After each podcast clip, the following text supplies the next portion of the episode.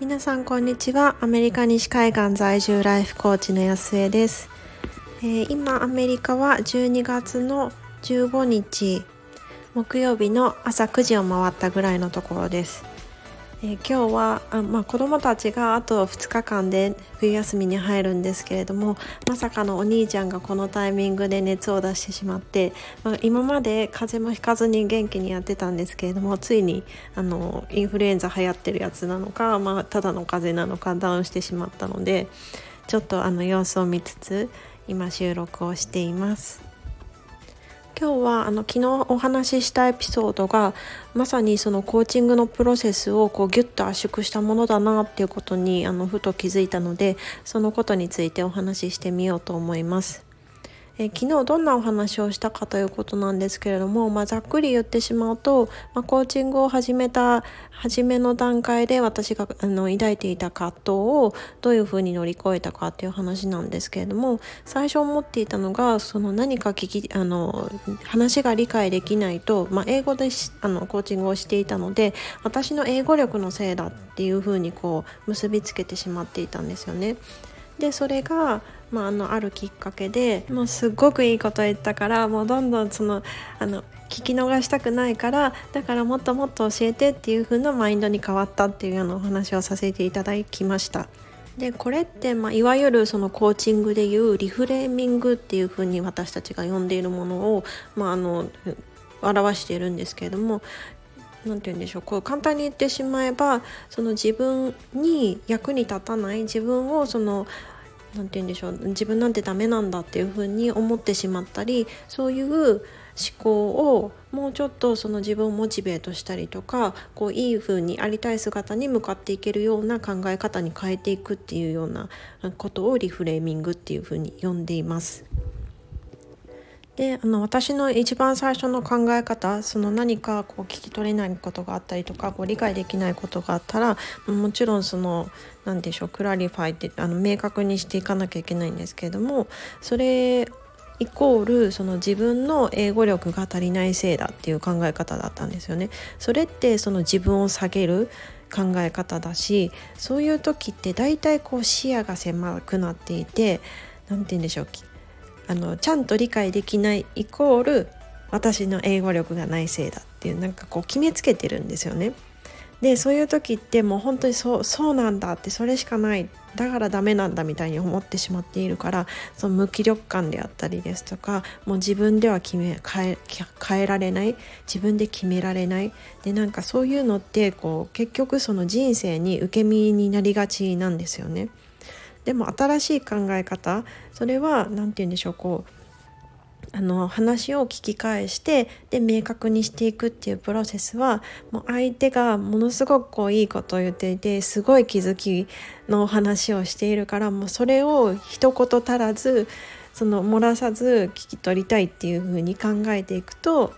何て言うんでしょうこうそういう考え方があるんだっていうことに気づいた時ってそのなんかすごい衝撃だったんですよね。でなんか今までその英語力のせいだからってこうものすごいちっちゃいもうピンポイントしか見えてなかったのがこう一気にブワってこう視野が広がったような感じ。でその時ってその自分にはこうこういうこういう考え方もあってこれもあってっていう風に見えてくると自分にはその選ぶものがある。自分でちゃんとその選んで未来を作り出していけるっていう風な何て言うんでしょうこう自分に対する希望というか可能性が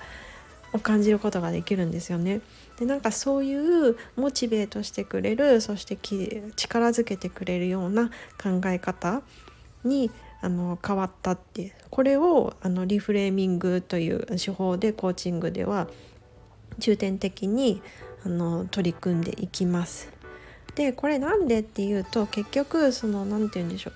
まあ、コーチングって結局はそのありたい姿に一歩ずつ近づいていくっていうことなので結局その行動がまあ一番大切ではあるんですけれどもでも行動するにあたっては絶対その何て言うんでしょう感情が動かないと人って行動しないんですよね。であの感情に関してもじゃあ感情がそのこう単独で降って湧いてくるかっていうとそうでもなくってその元になる思考っていうのが絶対あるんですよ。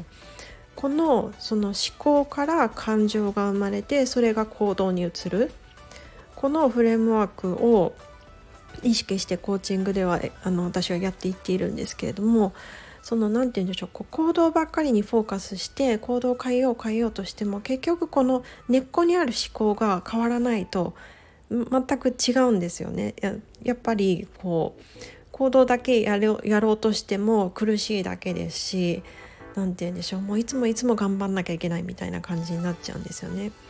で私の先ほどの例だとその自分の英語力のせいなんだっていうふうに思っている時じゃあそれに基づく行動ってどうなのっていうとやっぱり聞くのにすごくうん申し訳ないなって思いながらちょっとこう何て言うんですかゴニョゴニョってこう聞いてしまったりとか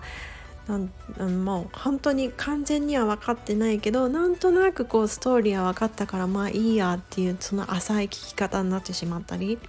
そういう風だったのがその新しい考え方もっともっと知りたいクライアントさんがもうすごいいいことを聞いてるから知りたいから私は確認したいんだっていう風に思っているとやっぱり確認の仕方も何て言うんでしょうこうさっきまでのこう下から行くみたいな感じではなくてもう対等にフランクにもう教えて教えてよってその、ま、私の渡すエネルギーも全然違ってますし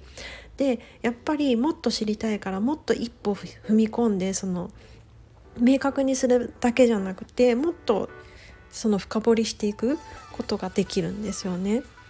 でこんな風にこの根本の思考が変わっていくと自然と行動も変わっていくこれがコーチングだからこそ効果を発揮できるっていう一つのポイントなんだと思っています。今日は私がコーチングを始めた時に最初に感じていた葛藤とそれをどう乗り越えたかという話を通じてコーチングでいうリフレーミングについてご説明してみました。どなたかの考えるきっかけになっていたら嬉しいなと思います。では今日も素敵な一日になりますように心からお祈りしています。